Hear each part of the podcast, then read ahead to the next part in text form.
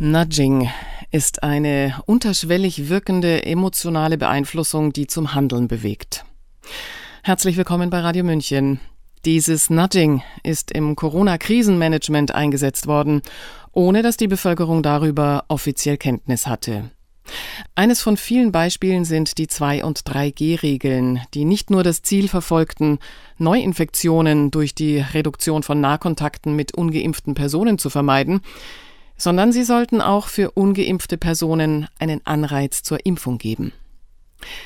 Nudging ist eine ethisch bedenkliche Methode zur Verhaltensänderung. Deshalb verfasste die Diplompsychologin und psychologische Psychotherapeutin Dr. Valeria Petkova mit 217 Mitunterzeichnerinnen im Herbst letzten Jahres einen offenen Brief an die Vorstände der Kassenärztlichen Bundesvereinigung, der Bundespsychotherapeutenkammer und der Bundesärztekammer. Sie fordert darin beispielsweise eine Untersuchung bzw. Aufarbeitung des Off-Label-Einsatzes von Nudging. Und jetzt habe ich Sie an der Strippe. Hallo, Frau Dr. Petkova. Hallo. Wo verläuft eigentlich der Grad zwischen Nudging und Manipulation? Das ist eine sehr gute Frage, denn aus meiner Perspektive ist da wirklich kein großer Unterschied zwischen den beiden Verfahren. Ich würde sagen, Nudging ist vielleicht eine moderne Version von Manipulation, die der Bevölkerung schmackhaft gemacht wurde, indem man sagt, dass damit Entscheidungen leichter gefallen werden können, dass man es für die Gesundheit benutzen kann, um den Menschen zu helfen, bessere Lebensentscheidungen zu treffen. Aber im Grunde genommen ist es für mich kein Unterschied zwischen Nudging und Manipulation. Verstehe. In Deutschland wird Nudging seit 2015 im Rahmen der Initiative Wirksam Regieren angewendet. In der Produktwerbung zum Beispiel muss deutlich auf jeden Werbeblock, die Werbeanzeige, selbst auf Product Placement hingewiesen werden. Wo findet denn in der Regierung Nudging statt und wo und wie erfährt der Bürger davon? Ja, das ist genau der Punkt, dass der Bürger gar nicht darüber informiert wird. Und da sind wir wieder bei der Ähnlichkeit zur Manipulation, dass das Ganze so passiert, dass der Rezipient, also der Empfänger von dieser Beeinflussung gar nicht weiß, dass er gerade beeinflusst wurde. Die typischen Beispiele sind Lebensmittelampel oder zum Beispiel Anreize für Rentenpläne wir sind ständig mit diesem Verfahren auch konfrontiert, wenn wir bei den Cookies-Einstellungen, wenn wir Webseiten besuchen und die Cookies-Einstellungen haben, dass wir dann eher genatscht sind, die Option zu wählen, dass wir die Cookies erlauben. Und dass es dann schwerer fällt, dieses Opt-out zu machen. Also es gibt Beispiele, wie man in einer Mensa die Nahrungsmittel arrangiert, wenn man will, dass die Studierende oder Schüler gesundere Lebensmittel wählen, dann positioniert man sich vorne an der ersten Reihe, zum Beispiel Äpfel und Bananen und so weiter und die Süßigkeit in der hinteren Reihe. Und so wird, ohne dass die Menschen das merken, eine Entscheidung leichter gemacht. Das ist das, was mit Nudging passieren soll, dass die gewünschte Entscheidung leichter fällt und somit entsprechend auch getroffen wird. Aber ohne dass die Bevölkerung oder der Rezipient von dieser Beeinflussung in Kenntnis gesetzt wird. Und mag sein, dass die schlauen Studenten das merken und darüber lächeln können, dass zum Beispiel die Betreiber der Messe sie zu einem gesunden Ernährungsstil beeinflussen wollen. Aber bei ernsthafteren Sachen ist es natürlich nicht mehr ethisch vertretbar. Vor allem, weil es natürlich die Frage ist, wer entscheidet, was gut für mich ist und über welche Arten der Beeinflussung werde ich dazu gebracht, in irgendeine Lebensweise zu gehen und nicht. Und da fängt natürlich jetzt die Frage mit der Ethik, wenn das im Gesundheitsbereich angewandt wird, ohne dass dabei eine Aufklärung und eine Einwilligung im Vorfeld passiert ist. Und deswegen haben wir in diesem Brief auch gesagt, dass es in der Anwendung in der Gesundheitspolitik Nudging keinen Platz haben darf. Sie sagen, es darf keinen Platz in der Gesundheitskommunikation haben. Im Strategiepapier der Bundesregierung zur Krisenkommunikation von Corona, das ja zuerst geleakt wurde und dann zwischenzeitlich auf der Seite der Bundesregierung zur Verfügung stand, dort wird eine Form von Nudging, nämlich die Angststrategie, deutlich propagiert. Einerseits soll damit eine Gefügigkeit erreicht werden, Aber welche psychischen Auswirkungen hat das denn auf die Bevölkerung? Naja, gravierende. Ne? Also wenn man in einem Angstzustand ist, dann übernimmt das sogenannte limbische System die Regierung über das präfrontale Kortex. Das heißt, wir sind in einem Ausnahmezustand, wo die Flucht versus Kampfreaktionen aktiviert werden. Die Funktion des präfrontalen Kortex wird sogar heruntergefahren, denn das sind Prozesse, die eher störend sein können für unser Überleben. Das heißt, die Erzeugung von massiver Angst spielt eine große und destruktive Wirkung auf die Bevölkerung, weil sie die Kapazität des rationalen Denkens, des lösungsorientierten Denkens, des Denkens bezüglich Ressourcen und Resilienz herunter reguliert wird und vor allem die Überlebensstrategien der Flucht versus Kampf in Vordergrund treten. Und in so einer Situation braucht man auch Sicherheitsmaßnahmen, Orientierungen und hier wurden paar kritische Stimmen deutlich, dass in so einer Situation, wenn man in einer starken Angst versetzt wird, dass es dann leichter ist, die Bevölkerung in irgendeine Richtung zu lenken weil in diesem Zustand der Überforderung, der Angst genau das notwendig ist, eine Form von Versicherung, Sicherheitserleben, auf die man aber selbst nicht kommt, weil, wie gesagt, wenn der präfrontale Kortex gerade herunterreguliert wird von seiner Funktion, dann ist man nicht selbst in seinem resilienten, ressourcenreichen Zustand, sondern eher in diesem Ausnahmezustand und braucht eine Orientierung von außen. Zum anderen hat das natürlich psychische Konsequenzen, wenn wir dauerhaft in einer Panik oder in einem Angstzustand oder Stress versetzt werden dann passieren physiologische Prozesse, dann passieren psychologische Prozesse, die zu der Entwicklung von Angststörungen führen können, zu der Entwicklung von Depressionen, zu der Entwicklung von Zwangsstörungen, Traumafolgestörungen. Und wir sehen das. Also das psychische Leiden der Bevölkerung ist massiv angestiegen. Die Anfragen für Psychotherapie sind wirklich um das Mehrfache angestiegen, aber die Kapazitäten der Therapeuten hat sich nicht verändert. Wir haben nicht mehr Psychotherapeuten, die jetzt niedergelassen zugelassen sind, die das große Bedürfnis an Psychotherapie aufdecken können. Und das führt natürlich zu einer Chronifizierung von diesen Zuständen, weil die Betroffenen einfach nicht die Möglichkeit haben, sich zeitnah professionelle Hilfe zu organisieren. Und das kann natürlich auch eine Auswirkung auf die Arbeitsfähigkeit, Leistungsfähigkeit, auf die Beziehungsgestaltung auswirken, auf Suchtverhalten, auf Suizidgedanken etc. etc. Also es hat wirklich eine gravierende Auswirkung auf die psychische Gesundheit der Bevölkerung, der ganzen Gesellschaft. Ja. Stay Home, Save Lives war so ein moralisches Nudging, das überall viral ging. Selbst die Profile wurden auf allen Plattformen mit diesem Slogan überzogen. Es wurde auch durch andere Aktionen auf diese positiven Elemente wie Solidarität, Empathie und Gemeinsamkeit abgezielt. Wie verläuft dieser Prozess? Werden psychologisch geschulte PR-Agenturen engagiert? Die denken sich dann einen Slogan wie Stay Home, Save Lives aus, setzen ihn, warten darauf, bis er bei denen, die auf diese moralische Überlegenheit abfahren, landet? Oder wie funktioniert das? Und vor allem, wohin führt das? Ja, das Nudging ist ja eine Konsequenz von einer langjährigen Forschung. Und zwar das ist eine Verhaltensökonomie. Das heißt, wie kann man tatsächlich das Verhalten beeinflussen? Da spielt natürlich die Psychologie eine große Rolle, die Neurowissenschaft, Gruppendynamiken etc.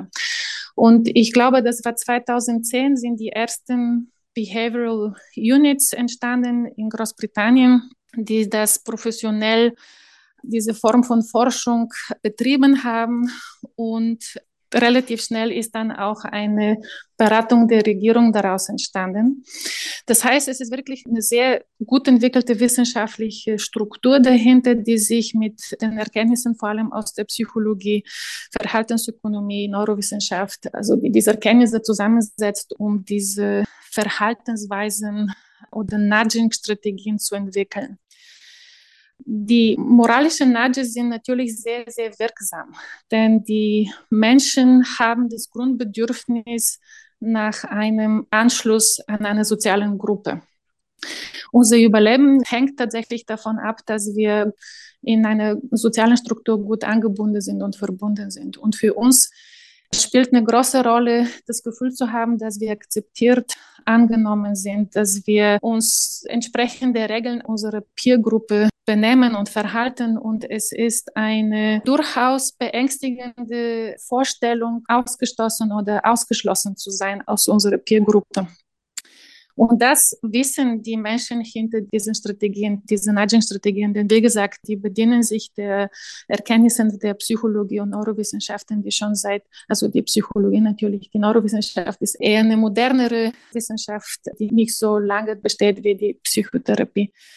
Und diese Erkenntnisse helfen den Spezialisten in diesen Behavioral Units zu wissen, wie formulieren wir eine Botschaft, so dass sie genau diese Tendenzen in uns Menschen berühren oder triggern kann. Also wie kann ich das formulieren, dass ich betone, Solidarisch bedeutet, wir bleiben in einer Gruppe zusammen, wir mögen uns sozusagen, wir unterstützen uns und wenn wir uns aber nicht solidarisch benehmen, dann werden wir ausgestoßen und somit sozial bestraft. Und das ist ein starker Wirkungsmechanismus auf das Verhalten der Einzelnen. Ne? Also freiwillig will keiner aus einer Gruppe ausgeschlossen werden. Und die Bilder spielen auch eine Rolle. Nicht nur die Wörter, die gewählt wurden, sondern die Bilder, die auf diesen ganzen Plakaten waren. Ne? Also zum Beispiel eine ältere Dame, die in einem Altersheim zum Beispiel lebt. Und da steht, man soll nicht seine eigene Oma zum Beispiel umbringen, indem man irgendwas macht, was gefährlich sein kann. Oder andere Bilder, die auch an sich emotionalen Charakter haben, was in uns wecken. Da sind wirklich sehr naja, also klug ausgedachte Konzepte, wie man durch das Bild und durch das Wort, was dazu gewählt ist, genau das in uns triggert. Den Wunsch, in der Gruppe zu bleiben, beziehungsweise die Angst davor, ausgeschlossen zu werden. Und das ist die Kraft der moralen äh, Nudgings. Und die Grundlage ist dann auch die Forschung zu diesem Thema in der Psychologie. Und auf die habe ich mich auch in dem Brief bezogen. Da sind auch die entsprechenden Quellen angegeben. Da kann man sich auch in der Literatur vertiefen, wenn man möchte. Mhm. Diesen Brief werden wir dann auch beim Podcasten auf unserer Webseite mit verlinken. Jetzt üben Sie auch Kritik an Ihren Kolleginnen, an Ihrem Berufsstand. Sie meinen, die Psychologen hätten das durchdringen können und vor allem durchdringen müssen und entsprechend auch reagieren. Aber nicht nur das, aus Ihrer Sicht wurden viele Psychologen aktiv, um die Regierungslinie zu unterstützen. Wo, wo sehen Sie denn überall die Akteure? Ja, die sind überall bei den Ärzten, bei den Psychotherapeuten, bei den Lehrern in den Schulen, Politiker, ja, in allen Schichten der Gesellschaft. Ich kann es mir nicht erklären, warum nicht mehr Kolleginnen und Kollegen kritisch die Strategien der Regierung betrachtet haben. Ich kann es mir nicht erklären, denn tatsächlich sind wir diejenigen, die tagtäglich in unserem Beruf mit der Regulation von Emotionen zu tun haben. Und wir sind diejenigen, die eigentlich den Patienten das beibringen sollen, wie eine gesunde emotionale Regulation passieren soll, wie man aus der Angst aussteigt, wie man sich mit unangenehmen Themen konfrontiert und Resilienzen aufbaut, beziehungsweise die Ressourcen in sich und in der Gesellschaft findet. Warum so viele Therapeuten mitgemacht haben und sich nicht kurz überlegt haben, was diese Angstmacherei und was diese Beeinflussung über diese Nudging oder moralischen Slogans mit Menschen macht, ich kann es mir nicht erklären. Es war auch ein Trauerprozess in mir, der stattgefunden hat, zu merken, dass eher wenige von den Kollegen sich die Frage gestellt haben, ob das okay ist, ob in diesem Ausmaß so was okay ist oder ob es okay ist, dass es so einseitig passiert ist, dass man nicht auch die Möglichkeit der Bevölkerung angeboten hat, tatsächlich Resilienzen aufzubauen und warum so viele von meinen ärztlichen und psychologischen Therapeuten mitgemacht haben. Das kann ich mir nicht erklären. Mhm.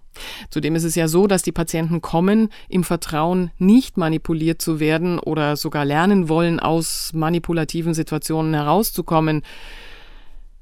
Ja, jetzt nochmal zu Ihren Forderungen. Sie wollen eine Untersuchung und Aufarbeitung des Nudgings. Sie verlangen aber zuallererst die Offenlegung der zugrunde liegenden wissenschaftlichen Evidenz, aufgrund der Nudging in der Corona-Zeit zum Einsatz kam. Und ja weiterhin zum Einsatz kommt. Was gehört noch dazu? Was fordern Sie noch? Also an allererster Stelle tatsächlich, dass diese Offenlegung und die Informierung der Bevölkerung, dass diese Strategie überhaupt angewandt worden ist. Okay? Denn sollte ein Teil des demokratischen Prozesses sein, dass man eine Einwilligung bekommt, bevor man sowas Gravierendes wie das Beeinflussen des Verhaltens von den Menschen macht.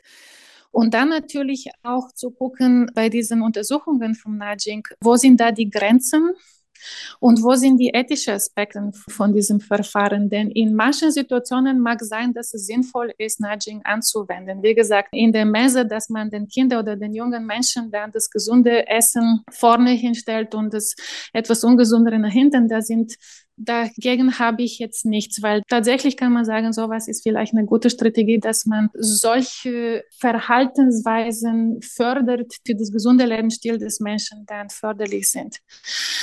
Aber wenn es darum geht, bestimmte Medikamente einzunehmen oder tatsächlich Entscheidungen zu treffen, die die Lebensführung, die gesamte Lebensführung oder der psychische Zustand von Menschen beeinflussen, da muss man auf jeden Fall immer eine Aufklärung, eine Erklärung und eine Einwilligung haben, bevor man solche Methoden anwendet. Und wir brauchen mehr unabhängige Forschung, was genau die ethischen Fragen sind, aber auch die Auswirkung von Nudging und vor allem die Auswirkung von diesen Strategien in solchen gravierenden Situationen wie eine globale Pandemie, die sowieso auch anderen Stress hat. Also es ist ein Ausnahmezustand, der nicht mit dem alltäglichen Leben verglichen werden kann. Und wir hatten keinerlei Forschung zu diesem Thema, bevor es auf diese Art und Weise jetzt äh, in der Pandemie angewandt worden ist. Das darf nicht sein. Also wir brauchen wirklich die gute Grundlage, die wissenschaftliche Grundlage, um zu wissen, was tun wir und welche Risiken sind damit verbunden und aber auch, wie machen wir das transparent, sodass die Bevölkerung nicht manipuliert wird, aufgeklärt wird und einverstanden ist mit dem, was wir hier machen. Ja. Ihr Schreiben an die verschiedenen Kammern ist vom 7. September 2022. Welche Reaktionen haben Sie bisher darauf bekommen? Gar keine. Es gab keinerlei Reaktion. Und das finde ich natürlich traurig, bestürzend, denn ich finde, das ist ein wichtiges Thema. Das wird aus meiner Sicht jetzt auch weitergemacht mit dem Thema Klima, vielleicht auch mit dem Thema Krieg in, in der Ukraine. Und ich finde, man darf das nicht einfach so weitermachen.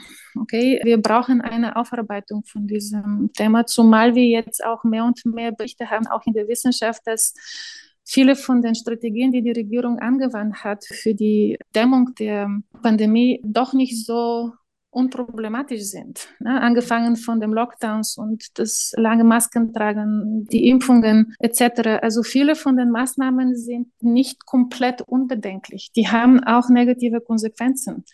Und die wurden aber von allen verlangt. Wir sind sehr knapp an der allgemeinen Impfpflicht vorbeigerutscht und für den medizinischen Beruf, ich glaube, wir hatten sie mindestens ein halbes Jahr. Die galt. Ne? Also seit März 2022 bis Ende Dezember galt für den medizinischen Beruf die Impfpflicht. Das heißt, diese Maßnahmen, die hatten auch Nebenwirkungen. Und deswegen finde ich es sehr, sehr wichtig, dass eine Aufarbeitung stattfindet, dass äh, viele von diesen Maßnahmen anhand von Nudging oder halt Manipulation und diesen ganzen Verfahren, die angewandt worden sind, verlangt wurden. Mhm. Es gab Menschen, die keine andere Wahl hatten. Die mussten diese Maßnahmen annehmen um weiterarbeiten zu können oder überhaupt am öffentlichen Leben teilzunehmen. Und wir können nicht einfach mit diesen Maßnahmen weiter tun und jetzt sie für die Klimapolitik oder für die, die politische Entscheidung bezüglich des Krieges in Europa aussehen wird oder in Zukunft anderen Themen.